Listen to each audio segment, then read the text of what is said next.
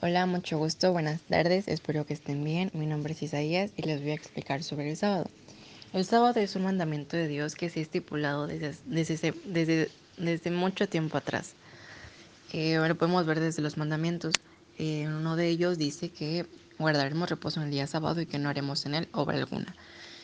Eh, el día sábado eh, Dios lo bendijo ya que en seis días Dios hizo los cielos y la tierra y el séptimo día descansó. Es importante también descansar en Él y reposar en Él porque aquí Dios, eh, Dios mismo nos dice que es necesario que nuestro cuerpo descanse. También es un momento en el cual podemos eh, entablar una conversación con Él, apartarnos de toda nuestra rutina diaria y reservar un momento para, para Él, para que podamos eh, reforzar nuestra comunicación con nuestro Padre Celestial. Eh, el día sábado siempre nunca ha sido quitado de la Biblia. Lo podemos ver en muchos versículos durante toda la trayectoria de la Biblia, donde nuestro mismo, Señor, nuestro mismo Señor Jesucristo nos dice que Él no vino a cambiar la ley, sino solo a cumplirla.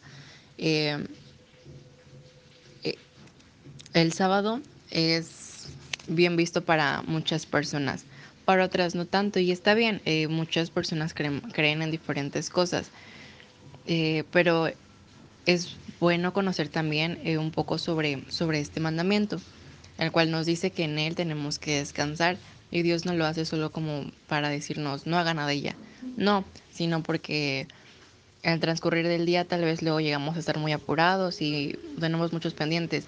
Debe ser de nuestra costumbre entablar una conversación con Dios, pero por alguna razón eh, tal vez lo hacemos como que una oración guardada de memoria es bueno separar un espacio para poder decirle a Dios todas nuestras angustias, todas nuestras tristezas, todas nuestras desesperaciones, nuestras desilusiones.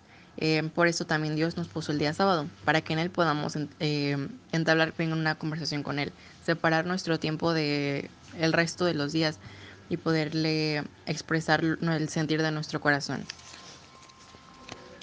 Hablar con Dios nos ayuda mucho, a pesar de que Muchas veces no se recuerda que desde el principio hemos tenido la necesidad de Dios y la tenemos. Muchas veces nos sentimos tristes y angustiados y también es porque no hablamos con Dios. Incluso cuando hablamos con Él podremos llegar a sentir esas, eh, esos sentimientos y es a consecuencia del pecado. Eh, el pecado nos hace dudar de Dios y nos aleja de Dios. Y al estar alejados de Dios nos sentimos así porque somos seres que necesitamos de Dios. Eh, desde nuestros orígenes, eh, siempre nuestro, desde nuestros orígenes, eh, siempre era esencial la comunión con Dios.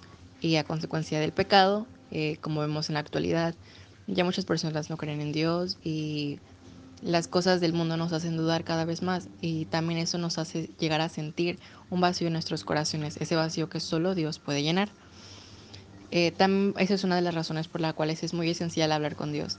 Él nos escucha y nos ve como sus hijos, porque somos sus hijos. Él nos creó desde que estábamos en el vientre de nuestras madres y no nos ha dejado solos, como Él nos dice en su palabra. Nos dice que si, que si Él nos hubiese querido dejar, nos hubiese dejado desde que estábamos en el vientre de nuestras madres, pero no lo hizo. Tal vez estamos pasando, o estés pasando más bien, y también yo, eh, estamos pasando situaciones muy complejas, muy difíciles, eh, y que incluso creamos que son imposibles de salir de ellas, pero no es así. Dios eh, siempre está con nosotros y a pesar de que todo parezca que no se va a acabar y que no tiene solución, créeme que sí la tiene.